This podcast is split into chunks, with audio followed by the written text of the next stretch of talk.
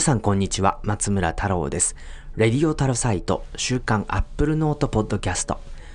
2018年7月27日放送ということでお届けしていきたいと思います。今回は1時間丸ごと MacBook Pro 13インチモデルのレビューということで、このモデルについて詳しく考えていきましょう。 Radio TAROSITE 週刊アップルノートポッドキャスト。この番組は有料マガジンアップルノートの購読者の皆様のサポートでお届けしております。アップルノートはノートで連載中の有料マガジンです。月額1000円で4本以上のコラムと速報などを含めたレビューなどを含めたそうしたアップルの話題を考えていくそんなマガジンとなっております。モバイル時代のテクノロジーを考える上での筆記マガジンということで、ぜひこの機会にご購読のほどよろしくお願いいたします。http コロンスラッシュスラッシュ applenote.me applenote.me でアクセスしてください。さて、えー、今回は MacBook Pro 13インチモデルのレビューということなんですけれども、手元の Apple からの貸し出し機はですね、えー、一番上のモデルというと簡単かもしれませんね。2.7GHz のクワッドコア Core i7 プロセッサーですね。クワッドコアになりました。あそして、えー、これ、メモリが 16GB。そして、えー、SSD のストレージは 2TB というですね、いわゆる全部盛りっていうやつです。で、SSD がこれ10万以上のオプション費用になってしまうので、えー、このマシン自体の総額は40万円超えと。まあ、4TB を搭載した、あの、まあ、6コアの15インチモデルに比べればですね、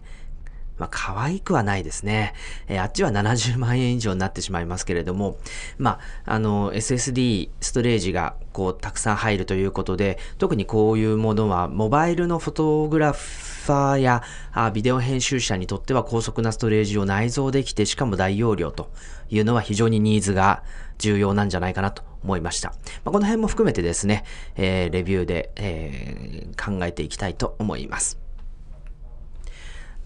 まずですね、個人的な MacBook の遍歴というかですね、えー、使ってきたマシンについて少し振り返りたいと思います。えっと、 PowerBook 時代からですね、15インチ型のノートブックを、の Mac を使ってきたというのが、えー、私でございますけれども、2016年に、こう、新型の MacBook Pro が登場した時にですね、えー、13インチにダウンサイジングしました。まあ、軽快に作業環境を持ち歩きたいということとですね、まあ、iPad トも仕事の中に加わってきたこともあるんですけど、全画面でアプリを使うことが増えてきたので、えー、15インチの画面だとですね、もちろんそのスプリットスクリーンとかで、えー、複数の、あの、2つのアプリを同時に全画面で表示させるなんてこともしてるんですけれども、それでも、ま、13インチの、まあ、レティナディスプレイ、これをちょっとですね、あの、作業スペースを広めにするような、形にシミュレーションしたぐらいで、まあ、個人的にはちょうどいいかなという感じになってきましたので、えー、引き続き13インチを使っていこうかなと思っているんですけれども、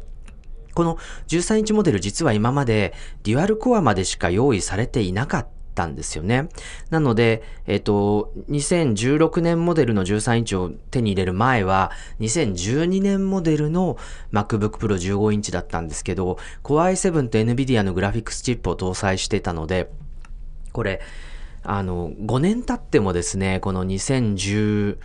年モデルの MacBook Pro 13インチが叶わない場面っていうのが、まあ、エンコーディングなんかの時には出てきてしまっていたわけです。そこで、今回の2018年モデルの MacBook Pro は、13インチモデルでもですね、プロにふさわしいデザイン、マシンに仕上がってるんじゃないかというところなんですけれども、これはやはり一重にですね、クワッドコアが搭載された、あインテルの第8世代のプロセッサが標準となったことってのが一番大きいんじゃないかなと思います。まあ、早速ですね、変わらない外観から見ていきたいと思います。まず13インチモデルは2016年にモデルチェンジしてからですね、まあ、引き続き同じデザインを踏襲してます。えー、この厚さは1.49センチ、幅が30.41センチ、奥行きが21.24センチ、そして重さが1.37キロと、このスペックはですね、こう変わっていないんですよね。で、蓋を開くと13インチモデルは 2560×1600 ピクセルの、レティナディスプレイが搭載されていて、えー、このいわゆる公式域の P3 に対応している、そして、えーまあ、メカニズムが一緒に、あの、新しくなったというキーボードとタッチバーの組み合わせっていうのも同じですね。はい。なので、まあ、おそらくですけれども、この2012年モデルのレティナモデルが4年間同じデザインを継続したっていう MacBook Pro のこう履歴を見るとですね、まあこれ少なくとも2020年ぐらいまでにはあのこのデザインのまま行くんじゃないかななんていう予測があります。ポート類。これはですね、もう減ったまま、そのままです。えー、サンダーボルト3のポートが4つついている。左右に2つずつ4つついているという構成は15インチ、13インチともに変わらないんですけれども、この、ま、ボディデザインが変わってないということで、この左右のサンダーボルト3のポートについても、間隔が同じで同じ場所にこう用意されています。まあ、これは2016年モデルと重ねてみても全く同じということがわかるんですけれども、あの、例えば、あの、まあ、USB-C のポート、あのコネクタが2つあるハブみたいなものを使ってる方っていらっしゃるかもしれないですよね。僕もサテッチというメーカーのアルミニウムタイプ C プロハブアダプターというものを使ってるんですけど、これ、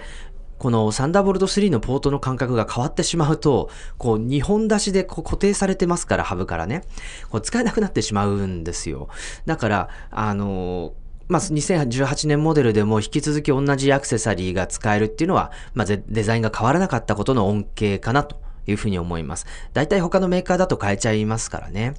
で、まあ、よっぽどアップルが意地悪だ、意地悪をしない限りこの感覚っていうのも引き続き、こう変わらずに搭載されていくんじゃないかなというふうに思ってます。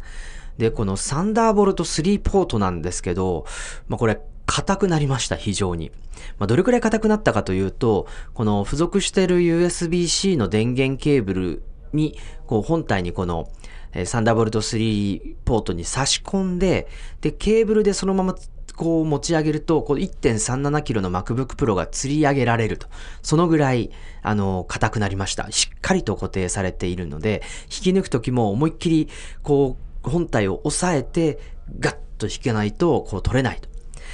あ、もちろん釣り上げるのは真似しないでください。落ちちゃったりすると壊れますからね。でもこれなんでこんな硬くなったのかっていうのを考えてみると、やっぱりこう抜けやすかったら困る事情っていうのができたからなんじゃないかなと思います。というのは、今、今までは、あの、 MagSafe 2 MagSafe、MagSafe 2って言って、こう磁石で吸い付く電源コネクタがこう採用されてきましたよね。で、この磁石で吸い付くタイプ何が良かったかというと、コードを足で引っ掛けても、あの、ケーブルは本体から外れるけど、本体はぐっと引っ張られて床に落ちたりしないというですね、まあ非常にこう、あるあるを回避するような、そういうあの、電源ケーブルだったんですけど、今回のものは、もう足で引っ掛けようが何、引っ張ろうがですね、抜けないと。つまり、こう全く逆の思想で抜けにくくすることにフォーカスを当てて作られているってことがわかります。で、これなんでそうしたのかっていうと、あの、まあ、システムアップをしながら活用するときに、この1本のサンダーボルト3ケーブルの役割っていうのが非常に大きくなったからと。いうふうに考えられます。MacBook Pro を今回の発表とともにですね、えー、Apple Store で取り扱いが始まったのが、この Blackmagic の eGPU というものです。まあ、外部グラフィックスカードというべきですかね。こう、グラフィックスについては AMD の Radeon Pro 580というものが入ってまして、で、これにこう27インチの 5K ディスプレイかなんかをつなぐとですね、えー、iMac27 インチモデルと同じような作業環境を、プロセッサーの性能も含めて実現できるというわけです。で、こう、デスクにこの eGPU のタワーを置いて、で、その eGPU からディスプレイを接続しておいて、で、えー、そこに電源つなげときますよね。で、デスクについたらその MacBook Pro を、えー、その eGPU から伸びているサンダーボルト3ケーブル1本挿せば、ディスプレイ出力も eGPU も電源ケーブルも全部1本だけで、えー、実現できるという仕組みになります。ということは、この1本が抜けてしまうと非常にまずいわけですよね。だって電源もなくなるし、eGPU も外れちゃうし、ディスプレイも映らなくなると。まあ、そういう意味では、ポート自体の信頼性を向上させるという役割、意味合いが、まあ、このポートの硬いっていう、しっかりと掴んで離さないようにする、外れにくくするっていうことに、こう、使われるんじゃないかなというふうに思いました。まあ、そういう意味ではですね、まあ、ちょっと取り扱いが若干困難になるほど硬くなってるのは気になるんですけれども、まあ、この MacBook Pro の使われ方、デスクでは、こう、周辺機器と組み合わせて使うときに、サンダーボルト1本の役割が非常に重たくなったと。まあ、そのために硬くして抜けにくくして信頼性を高めたという解釈をすれば良いんじゃないかなと思います。続いてバッテリーですね。バッテリーはまあノートパソコン持ち歩いてが出先で使う時のこう非常に重要な要素になりますけれども、今回こう13インチモデルではこう5セルの 49.2Wh だったバッテリーが6セル 58Wh に拡大しました。で、重さも重たくなってるんですけど、全体の重量は 1.37kg で変わらないって言ってるので、まあ何かが軽くなったのか、まあその多少のこのあの、重さの違いっていうものをこう無視したのかどっちかなと思うんですけれども、まあもちろん SSD とかも容量が大きくなれば重たくなるので、こうシステム構成によっては多少はこの重さっていうのは、まあ変化するものではあるんですけれども、この大型化って言っても結構な大型化ですよね。だって10、9.8Wh ぐらい大きくなったわけですから、あの、まあ、容量にしての違いっていうのは非常に大きいと思うんですけれども、だいたいこう20%ぐらい、20%はいかないですね。でもそれぐらい大きくなった。で、これなんで大きくしたかっていうのはやっぱりプロセッサのこう、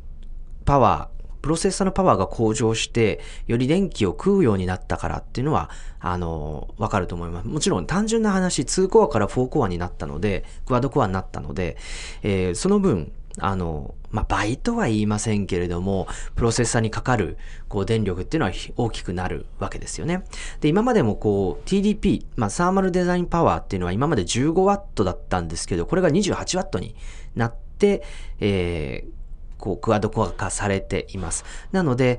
と、と、一方で Apple はこう iPhone も iPad も MacBook Pro もですね、10時間っていうバッテリー持続時間を基本にしていて、この10時間という時間を保つには、結果的にはバッテリーを大きくしなきゃいけないと。いうことで、えー、この 49.2Wh から 58Wh に拡大したと。いうところが、あ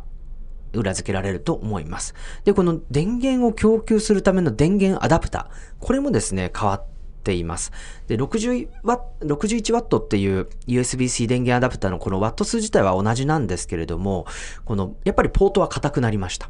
で、硬くなったポートだけではなくて、えー、USB-PD パワーデリバリーですね。この仕様っていうのも変化してます。今までは、あ 69W 27W の USB-PD と、えー、これに加えてですね、あの iPad 充電器なんかと同じような 12.48W っていう出力が、これは USB-PD ではないですね。この3つが対応していたんですけど、2018年モデルで付属してくるものに関しては全部 USB-PD で 60.9W45W、27W、そして 15.6W の4つのプロファイルが入りました。で、おそらくこの USB-PD を使うときに、あの、いわゆる iPad や iPhone での高速充電のときには、この 27W を使っているのかなと思うんですけれども、一方でこの2018年モデルの iPhone には、この USB-PD 対応で、えー、15W と 18W っていうプロファイルを持つ充電器が来ると、ついてくるんじゃないかというふうに噂されてます。なので、この微妙にこの新しい2018年モデルの MacBook Pro と iPhone に付属すると言われている USB-PD のアダプターのこのプロファイルっていうのが若干ずれているんですが、これはやっぱり iPhone が出てこないとわからないですね。どういうスピードで、えー、充電できるようになるのか。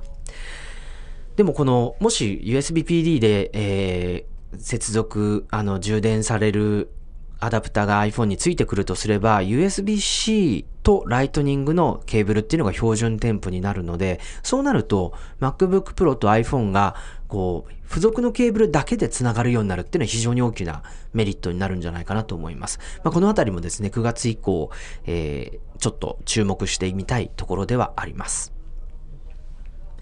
さあ、続いてですね、本題という本題ですね。プロセッサの処理性能についてです。で、これあの、まあ、処理性能ギークベンチなんかのこうベンチマークソフトでこう数値を測って評価することになるんですけれども、えー、2017年モデルは第7世代インテルコアプロセッサー KB レイクでしたね。えー、これが、えー、2018年には第8世代になってコーヒーレイクという世代になって、もちろんそのシングルコアのスコアもこう若干上昇してるんですけど、やっぱり13インチモデルの場合は、この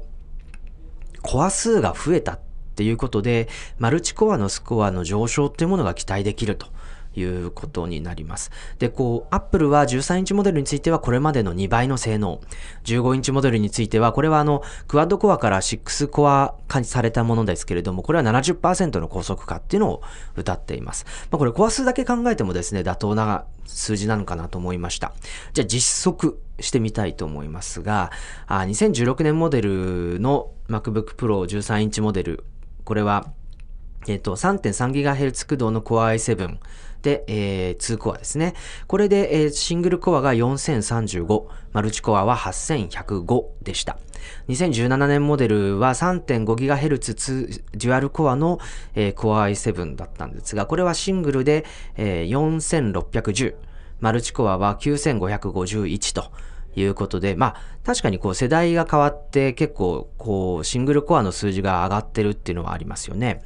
で、今度、新たにクワッドコアになりました。あ2018年モデルの MacBook Pro 13インチ。こちらはですね、インテルコア i7 の 8559U 2.7GHz クワッドコアですね。えー、これはですね、シングルコアのスコアはあ200上昇あ、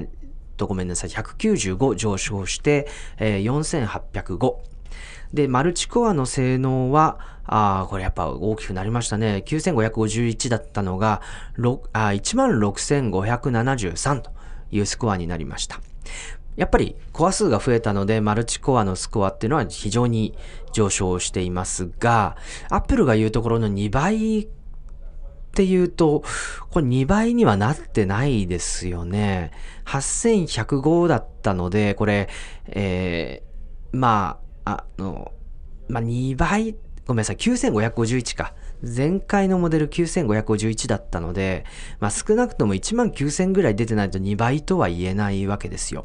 これどうしたんだろうなと思ったら、やっぱり問題があったようです。で、Apple は MacBook Pro の2018年モデルの発売から1週間後の7月24日にですね、この新モデル向けの MacOS アップデートを追加配信しています。で、これあの、まあ、Core i9 の最、一番最上位モデルの MacBook Pro 15インチで、こう、パフォーマンスが前回の最上位モデルに劣るっていう報告が YouTuber などから出されていて、で、えー、この問題の経緯について、あのー、修正がなされたということです。Apple によるとですね、えー、様々な作業負荷による広範囲の性能テストを実施した結果、MacBook Pro の新しいこうファームウェアにあるべきデジタルキーが欠けていることにが明らかになりましたと。で、これによって熱管理システムに影響が及ぼし、えー、高い熱負荷がかかると、あのー、クロックスピードを低下させる。まあ、つまり、これ以上発熱しないように、こう、スロットルするっていうことですね。えー、これが、起きる可能性があるということで、えー、新しいシステムに最適なアップデートを施すことで、えー、期待通りの性能が発揮できるんじゃないかということで、えー、コメントが出されました。早速これを入れてですね、えー、パフォーマンスのテストをしたところですね、スコアは、えーシングルコアで5008、マルチコアで17779というものが出ました。やっぱりこれはちょっとまだ2倍には満たないんですけれども、確かに、あの、マルチコアのスコアで1000ぐらい上昇しているので、まあ、この、えっ、ー、と、ソフトウェア、13インチモデルについても同じような効果が得られたのかなというふうに思います。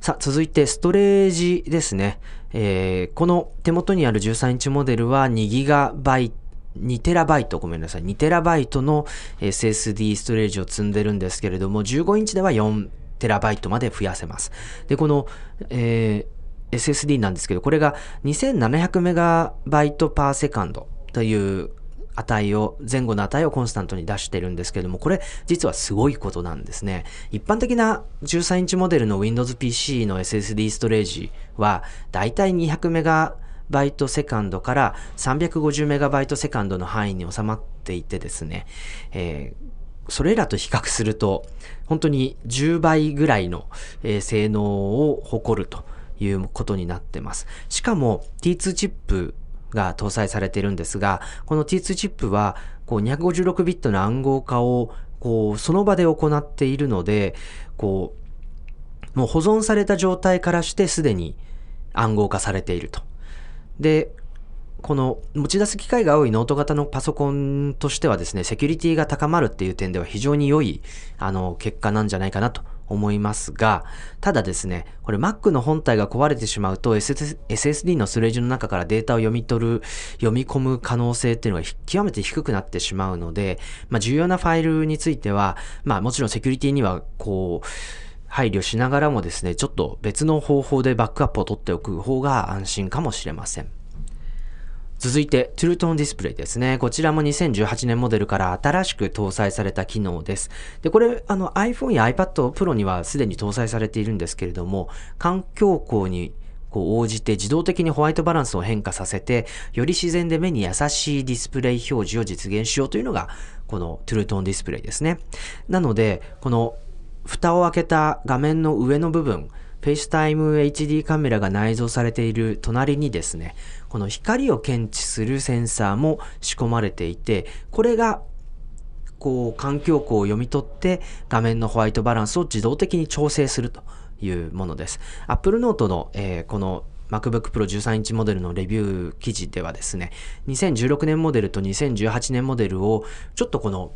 あの、なんていうんですかね、白熱電球の環境において、えー、画面の色味を比較する写真がありますので、もし、よければそちらをご覧いただければと思います。でも、このトゥルントーンディスプレイの思想としては、先ほども言ったように、より自然な、こう、体験、発色の体験を実現するということなんですけども、この自然なっていうリファレンスは紙なんですよね。っていうのは、紙は、こう、周りの光の環境によって、同じ白は白だとしても、色味が変わりますよね。例えばその白熱電球の下だとちょっと黄色っぽくなりますし、青空の下だとちょっと青っぽくなる。なので、ホワイトバランス、まあ大体テレビなんかの映像を撮る人も、あの、よくやってますけど、白い紙をこう一回映してホワイトバランスを調整してから、あこう、取り始めるってことをしますけれども、これは、あの、白の色味を統一することによって、えー、まあ、こう、一回の番組の中の収録で、えー、違和感がないようにするってことですよね。で、これが、あのまあ、そうやってこう映像を撮るときにも気にしているぐらいなので、その写真とかビデオとかグラフィックスをやる人にとっては、勝手にホワイトバランス変わっちゃ困るわけですよね。もちろん、このシステム環境設定でこのトゥルトンディスプレイをオフにできるんですけれども、あの、多分、この、いわゆるクリエイターのプロの人たちからすると、基本ずっとオフっていう状態になってしまうんじゃないかなと思います。一方で、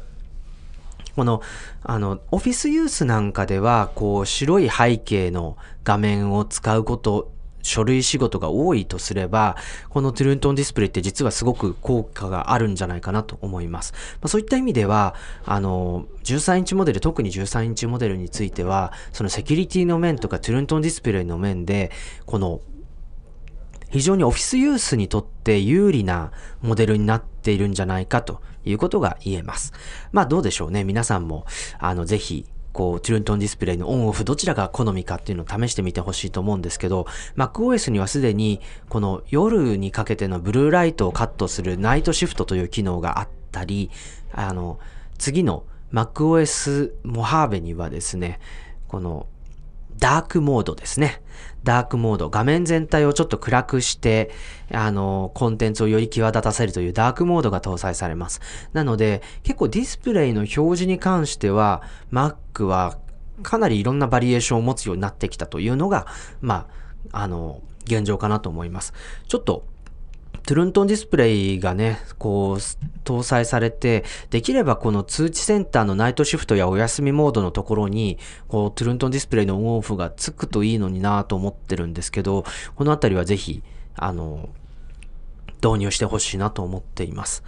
さあ、外部ディスプレイでも True Tone 効きますよという話ですね。えー、 Thunderbolt ディスプレイ、アップル製の Thunderbolt ディスプレイや、あの、LG の UltraFine シリーズ 4K、5K とありますけど、これらを接続した場合には、あ True Tone ディスプレイでホワイトバランスの自動調整機能が利用できるということです。ただですね、この、考えてみたら、この FaceTime HD カメラの横に、あの環境光の光の色のセンサーがあるので、これいわゆるクラムシェルモードですね。蓋をパタンと閉じて外部ディスプレイだけで利用するっていう場合は、これ、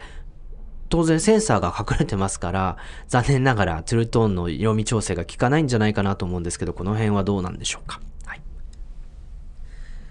さて、えー、問題の、問題のというわけではないんですけど、第3世代バタフライキーボードですね。えー、こちらについては、あの、6月22日に2015年以降の MacBook シリーズについて、このキーボードの不具合を無償で修理するキーボードサービスプログラム for MacBook and MacBook Pro というものが始まっていて、1年もしくは2年の保証期間が過ぎてしまった MacBook Pro のこのバタフライキーボードの修理に関して4年間無償化するというプログラムが走りました。で、Apple によると、この新しい第三世代となったバタフライキーボードについては、必ずしもですね、その発生している不具合に対策したものとは言っていません。ただ、この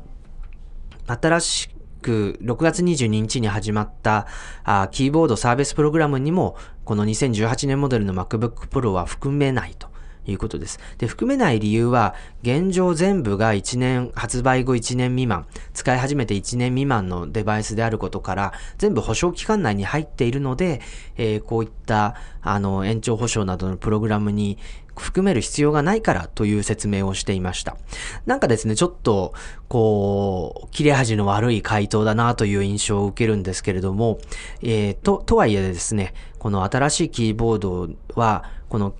メカニズムとキートップの間にシリコン膜が新しく入ったおかげで、このバタフライキーのメカニズムのところにホコリや砂なんかが侵入することを防ぐことができるというのが、あの、2018年モデルの第3世代バタキバタフライキーボードの、あの、改善点になります。そのため、こう、アップルとしては、あこの不具合が起きる可能性っていうのが下がっているけれども、確実な対処じゃないということで、若干こう、使ってみないとわからないみたいな部分も含めて、えー、ちょっと若干切れ味の悪い回答だったのかなと思います。メカニズムそのものは同じなので、あの、まあ、同じ不具合が経年で起きる可能性っていうのもまだこ捨てきれないので、完全な改善、改善宣言に至っていないというところなのかなと思うんですけれども、でもこのちょっと打ち始めただけでですね、今までのキーボードと第三世代キーボードっていうのはやっぱり全然違うなっていうのことがわかります。というのは、音がやっぱり全然変わったんですよね。で、こう、どれくらい違うかっていうことで、ちょっとですね、録音をしてみました。最初は、あ2016年モデルの MacBook Pro 13インチ。これは、いわゆる第2世代キーボードってやつですね。えー、これをちょっとまず聞いていただきましょう。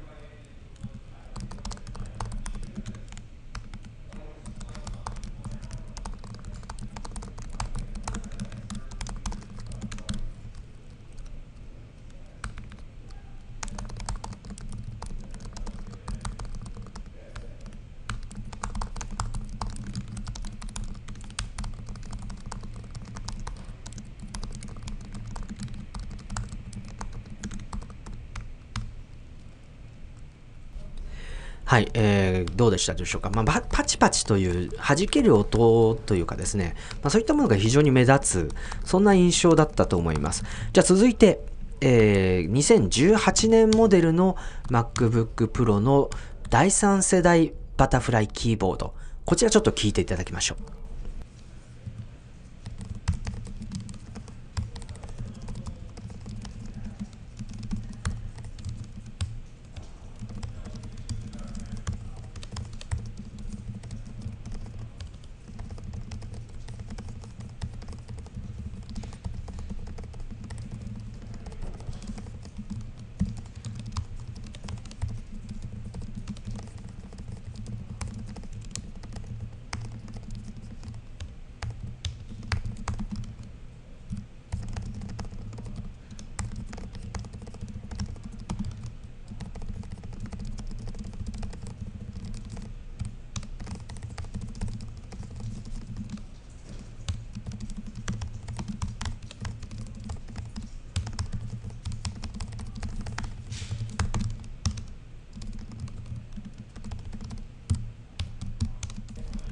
はい。なんかこう、かなりこう、パチパチという高い響く音っていうのはなくなっているという印象が強いですよね。そして、えー、まあ、もこもことした、ちょっとこう、こ、こもった音になったので、まあ、そういうものも含めて耳障り感が減ってきたのかな。で、あの、猫のすり足みたいな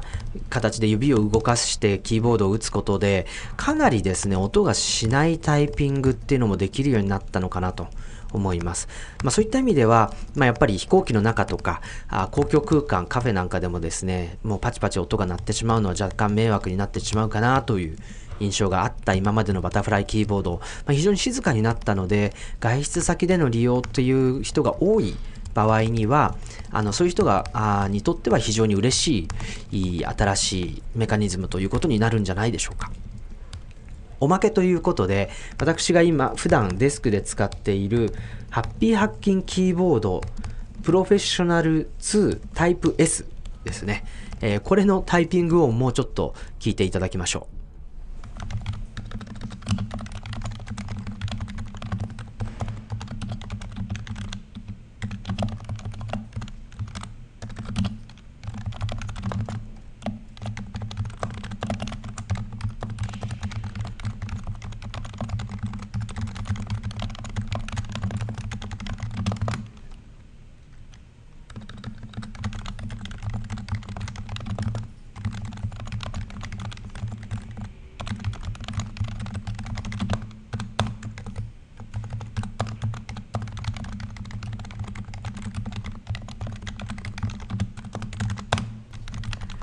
まあ、あの、タイプ S なので、これでも静かな方なんですよっていうと、あんまり説得力がないんですけれども、まあでも、キーボードって必ずしも静かだからいいとか薄いからいいとかそういうわけでもないですよね。やっぱりこう自分でタイピングをしていてその跳ね返りの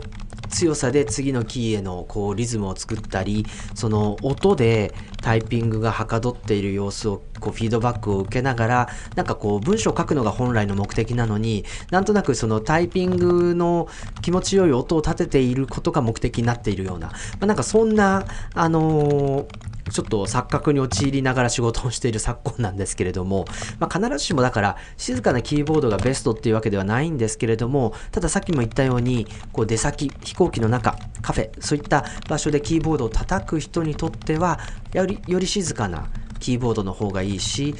静かに打てる打ち方が実現できるっていう意味では、この第3世代キーボード、まあ、非常にいい、あの、進化になったんじゃないかなと思いました。はい。えー、続いてですね、えー、今までの MacBook Pro シリーズにはなかった新しい要素として搭載されたのがこの T2 チップですね。Apple がデザインしたあ T2 チップは MacBook Pro に今回搭載されたんですけれども、以前ですね、Mac Pro に搭載されたということで話題になっていました。この T2 チップの先代 T1 チップはタッチバー付きの MacBook Pro に初めて搭載されて、このタッチバーの制御とタッチ ID のこのセキュアなあ情報の格納ですね。このあたりの役割を担ってきたんですけれども、T2 チップはこれらの役割に加えて、このセキュアブート、あとストレージのオンダフライ暗号化、そしてビデオやオーディオのコントローラーといったそういうシステムのに関わるコントロール、制御を担うようになりました。このその中でですね、まあ、あのー、一番大きな変化としては、この Siri に対して、Hey Siri と呼びかけて、えー、起動することができるようになる点ですね。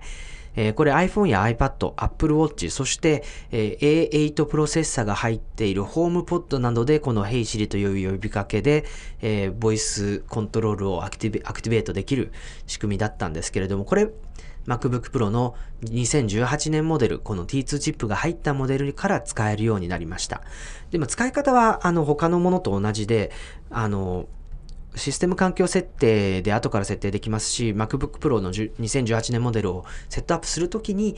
もこう表示されるんですけど、あの、Hey Siri と言ってくださいって画面に出て、まあそれであのいろんな指示をして自分の声を覚えさせると自分の声でこの Hey Siri が起動してくれるという仕組みになりました。で、この T2 チップ、まあ、このオーディオコントロールをしていて、ずっと監視してる状態、マイクからの入力を監視してる状態を低電力で実現するので、まあ、このヘイシリの機能が使えるようになったということだと思うんですけれども、このシステム監視っていう意味で言うと、先ほど言ったような、あの、セキュアブートですね。えー、Apple の認証した MacOS や Windows 以外のシステムで起動することを不可にすることができるということで、えー、なんか外部ストレージをつないで、えー、中のデータを吸い取ろうという、そういった、あの、悪意のも思ったアクセスというものを防ぐことができるし、そもそもこのオンザフライ暗号化ということで、データが保存されるそばから256ビットで暗号化されてますから、まあ、この MacBook Pro が起動して、この、ここからデータを使おうとしない限りは、あなかなかこのデータを読み出すことが難しくなるというのがセキュリティ機能として追加されています。で、加えて、システム監視をずっとしていますので、あの、今までは電源ケーブル挿したり蓋を開けるっていう動作で、えー、この電源がオンになっていたんですけれども、T2 チップ内蔵のこの MacBook Pro では、電源がこうオフになっている状態でキーボードやトラックパッドをタッチしたり押したりすると、やはりこう電源が入るという仕組みになりました。まあ、こういったあたりで、えー、T2 チップのこう活用範囲っていうものがこう広がっていくのかな。そして MacBook 今回はセキュリティを中心に、そのセキュアブートやオンザフライ暗号化というものが追加されましたけれども、例えば、その Face ID まあ、 TrueDepth カメラが入るとすれば、Face ID をこうやるような機械学習処理を担ったり、いろんな付加価値がこの T2 チップやその後継チップによって実現されていくのかなと思うと、Mac らしさみたいなものが、この追加される、そんなきっかけを与えてくれてるのかなと思いました。さて、えー、MacBook Pro 2018年モデルの13インチモデルについて、こう特に差分の部分をにを中心にして、このレビューしてきましたけれども、まあ、個人的にはですね、オフィスユース、まあ、ディスプレイやキーボードの刷新、あとセキュリティ機能の追加ということで、オフィスで使われるマシンとしては非常にこう、あの、重要なアップデートを遂げたんじゃないかなと思いました。加えて、やはり、クワッドコア化されたので、ビデオ編集やグラフィックス処理みたいなものも、この13インチモデルがこなすようになったんじゃないかな。例えば、4K や 8K っていったよりシリアスなビデオ編集は、やはり iMac Pro とか15インチモデルを使うべきなのかもしれないんですけれども、例えば最近、あの、インスタグラムの IGTV とか、あるいは、まあ、Facebook や、こう、などでこう公開するようなビデオ編集ですね。まあ、こういったものの場面って非常に増えてきてると思うんですよ。で、15インチを持ち歩くまではしたくないけれども、でもそういった短いビデオの編集の機会っていうのが増えてきたっていうような、例えばその企業のブランド担当者、あマーケティング担当者の人たちにとっては、この MacBook Pro と、まあ、iMovie だとちょっと縦長動画出しづらいので、例えば Final Cut Pro これを組み合わせて、こう、モバイルできてる軽快な、あ、だけどちょっと iMovie よりは高度なことができる、このビデオ編集環境を備えたマシンということで選択するっていうのは一つの、あの、いい使い道なのかなというふうに思いました。さあ、このようにしてですね、13インチモデルの MacBook Pro 2018年モデル見てきましたけれども、ちょっと Mac についてどうなんだろうということを最後にお話ししていきたいなと思います。まあ、なぜ Mac なのかという問いはですね、かつてはやっぱりグラフィックスをやりますとかビデオをやりますとかっていう形で明確な答えを持っている人多かったんですけれども、やはり現在はですね、あの、まあ、よほど Apple にこだわって、Mac にこだわってっていう形でなければ、こう、非常に選びにくくなってきたのかなというふうに思いました。で、6月14日からですね、Behind the Mac っていう広告、ま Mac の向こう側からという日本語訳がついてたと思うんですけども、こういう広告を展開し始めてます。で、フォトグラファーやプログラマーやミュージシャンが、こう、どういうふうに Mac を使ってるのか、どうやって、えー、Mac でクリエイティブのある風景を作り出しているのか、まあそういったものがあ描かれるコマーシャルなんですけれども、この Mac は何かを作り出す道具だっていうメッセージが含まれているわけですよね。でも、そんなこと言わないといけなくなっちゃってる自体がですね、こう Apple にとって、この Mac がちょっと今厳しい状況に立たされてるということをアピールしてしまってるんじゃないかなと思います。いや、そもそも、フォトグラファー、プログラマー、ミュージシャンっていうラインナップを見ても、今この時代において不自然だと思いませんか？というのは、今やっぱりクリエイティブの中心って、やはり、ビデオ、YouTuber なんかもね、著名な方々いっぱいいますからね、ビデオだったり、あるいは VR とかっていう分野が、やっぱりどうしてもですね、こう中心になってて、こう、今まさにいろいろなものが試されている、そんな分野ですよね。でも、この Behind the Mac、もちろんシリーズ広告でこれから登場するのかもしれませんけれども、なんで最初からビデオグラファー、ビデオ編集者、あるいは、あこの仮想現実、拡張現実のコンテンツクリエイターみたいな人たちがいないのかっていうのが、どうしてもですね、こう納得いかないんですよ。つまり、そういう人たちにとって、なんか Mac っていうものが、まだまだ、こう、力不足なんだっていうことをアピールしてしまってるんじゃないか。そういうメッセージその今伸びてるクリエイティブの分野で Mac の存在感のなさを反映しているんじゃないか。そんなメッセージを伝えてしまっていることに Apple は果たして気づいているんだろうかっていうことがですね、非常にこう不安になる瞬間がありました。まあ、そういった意味では MacBook Pro の今回のスペック中心の強化、これはですね、非常に正しいいうことができます。もちろんですね、あの、発表会なんかを開かないマイナーチェンジだったんですけど、今までの MacBook Pro の刷新の中で最もパフォーマンスが上昇したアップデートだったというふうに言われており、まあ、まあ、13インチモデルは特に2倍の性能ですからね、ちょっとチップが変わっただけで2倍の性能っていうのはなかなか今までなかったわけで、もちろんコア数が増えたっていうのが要因なんですけれども、やっぱり非常にですね、あの、まあ、歓迎されるあの、アップデートになったという印象が強いです。で、どうしてもですね、この、ピーク性能の追求ばかりが、その、すべての人たちのニーズではなくて、や、やっぱりサイズであるとか価格であるとか、そういったものがいろいろあると思うんですけれども、でもやっぱり、こう、最高スペックが最高であることっていうのは、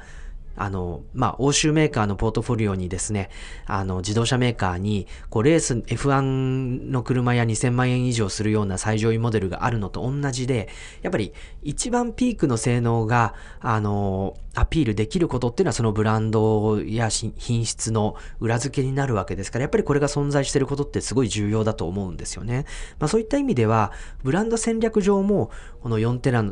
バイトの SSD が搭載できるとか、クワッドコア6コアになったっていう、こういう MacBook Pro のあの、パフォーマンスを重視したアップデートっていうのは非常に正しかったんじゃないかなというふうに思います。また同時にキーボードの修正もやっぱり素早かったですよね。まあ、それだけ Apple が今 Mac に対して非常に強い、あの、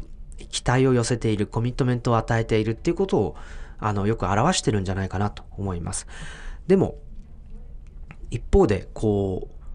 非常にですね、上位機種の充実っていうのは重要だというふうに話したんですけども、じゃあ、あの、一方で、こう、低価格モデルはどうなんだろうこのあたりが若干手薄になっているなということもまたあります。今回ですね、あの、MacBook、この12インチレティナディスプレイを搭載した MacBook と、えー、タッチバーを搭載しない13インチの MacBook Pro。この2機種はですね、アップデートされませんでした。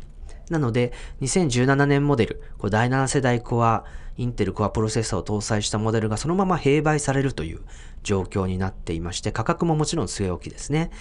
えー、こういう状況になっていて、で、えー、昨年アップデートがかかりました MacBook Air。これも999ドルで引き続き販売されています。で、こう、Mac ってやっぱりこの多様性っていう意味では、Apple のラインナップの中で一番こう、こうな、特殊なものですよね。iPhone は毎年1機種。でも今回は、こう、3つのサイズが出るみたいですけれども。で、iPad は iPad Pro と単なる iPad の2機種。で、Apple Watch も、こう、各シリーズ毎年1シリーズずつになりましたし、Apple TV や AirPods や HomePods も1つずつ出てくると。で、これに対して Mac はですね、MacBook Pro が2つのサイズ、そしてポータブルは MacBook、そして MacBook Air。このプロと無印と Air っていう3ラインが今残ってて、デスクトップではミニ、iMac、iMac Pro、Mac Pro、これ4ラインあるんですよ。Mac だけやっぱり特別に、こう、ラインナップ数が多い、そんなデバイスになってます。もちろん、こう、いろいろ歴史的なものとか、そのパソコン自体の使い方やニーズの多様性っていうものは、今までのモバイルデバイスの歴史と比べると、やっぱり広くて長いわけですから、まあそういった意味で7ラインナップ揃えるっていうのは非常に、あの、理にかなってる一方で、アップルはモバイルデバイス、もう毎年1個ずつ出しますっていう、モバイルデバイスで作ったルールを Mac にはまだ適用できてないんですよね。そういう意味では、こう、Apple がコンピューター市場にでは、なかなかこう、確固たるポジションを作りきれていない。あるいは、モバイルデバイスのように、こう、利益の9割型を確保してしまうような、まあ、自分たちがルール作りができるっていうポジションを取れていない。まあ、そんな現れだと思います。まあ、そういった意味でいくとですね、あの、いろんな幅広いラインナップを Mac については揃えていかないといけないんですけれども、一方で、こう、低価格のノートブックっていう部分が手薄になってるんじゃないかというふうに思います。今、もう、型落ちも型落ち。こう、2010年に刷新されて以来ずっとその、あの、同じデザインを使っている MacBook Air があ999ドルで残ってるんですけど、これまだレティナディスプレイとかタッチバーとかですね、えー、そういった Apple が、まあ iPhone と共通化しているような体験、新しい使い方、新しい機能っていうものが MacBook Air には全く反映されないまま、あ残っているだけになってます。でもその代わり低価格ということなんですけれども、ここ、まあもちろんもうすでにデザインなんかも、あの、まあ、十分にこう償却できていて、売れば売るだけ利益になるっていうモデルだと思いますし、日本では MacBook Air の売り上げ、ノートパソコンの、あの、まあ、Apple のノートブックの中で半分ぐらいだと言われています。ま、そういった意味では、こう、なくせないモデルであることはわかるんですけれども、たださすがにそろそろ、なんとかした方がいいんじゃないのっていうふうには思ってるところなんですよね。で、今回その MacBook と MacBook Air とえー、13インチのタッチバーなしの MacBook Pro が刷新されなかったということを考えると、なんとなくこの13インチの部分に関して、えー、秋以降何らかのこう、新しいモデルに統合していくような、つまり iMac と iMac Pro、iPad と iPad Pro みたいに MacBook と MacBook Pro っていう風な、あの、無印とプロのラインに統合できるような、あその、まあ、そういった今、低価格、一番安い価格帯の MacBook シリーズを統合するような一台っていうのが出てきて叱るべきなんじゃないかなと思うんですけれども、でもそうすると多分価格は1000ドル超えますよねと。例えば今の Mac、12インチモデルの MacBook と同じだとしても1299ドル。で、えー、13インチ MacBook Pro のタッチバーなしモデルと同じでいけば、あ1449ドルということになるので、まあ、ちょっと1000ドルは絶対超えてくると。まあ、そういった意味で、ここの、この1000ドル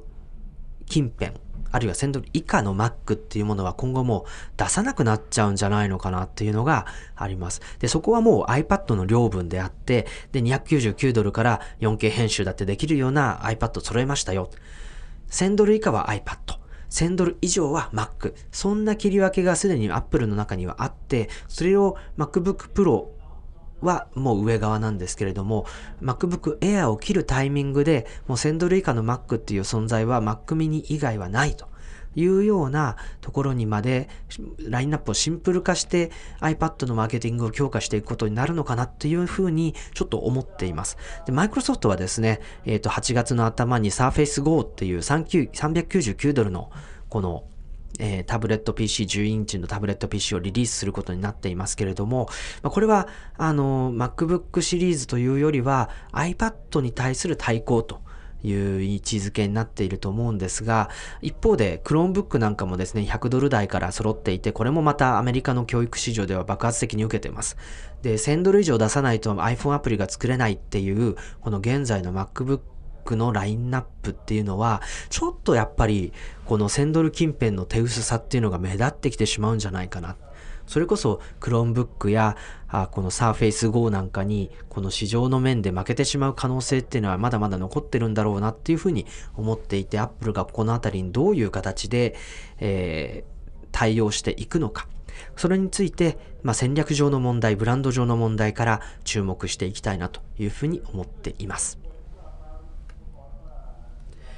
ということで、えー、今回は丸ごと MacBook Pro 13インチ2018年モデルのレビューに当ててきました。あ週刊 Apple Note Podcast。いかがだったでしょうか、えー、まだまだ手元に端末がない方、あるいは買い替えを検討している方の参考になれば幸いですし、広い視点で見たときに Apple が Mac についてどういう戦略をこれから持っていくのか、そして他の競合企業はどういうふうにその Apple をこう、遠巻きに巻きながらですね、自分たちのビジネスを実現させていくのか、そういうことを考えるヒントになれば幸いということでお届けしてまいりました。また次回も8月になりますね。えー、よろしくお願いいたします。松村太郎がお届けいたしました。レディオタロサイト週刊アップルノートポッドキャスト。この番組は有料マガジンアップルノートの購読者の皆様の提供でお届けいたしました。Apple Note は毎月、モバイルテック時代を読み解くためのコラム、レビューなどをお届けしております。ぜひこの機会にご購読ください。アドレスは applenote.me applenote.me でアクセスできます。どうぞよろしくお願いいたします。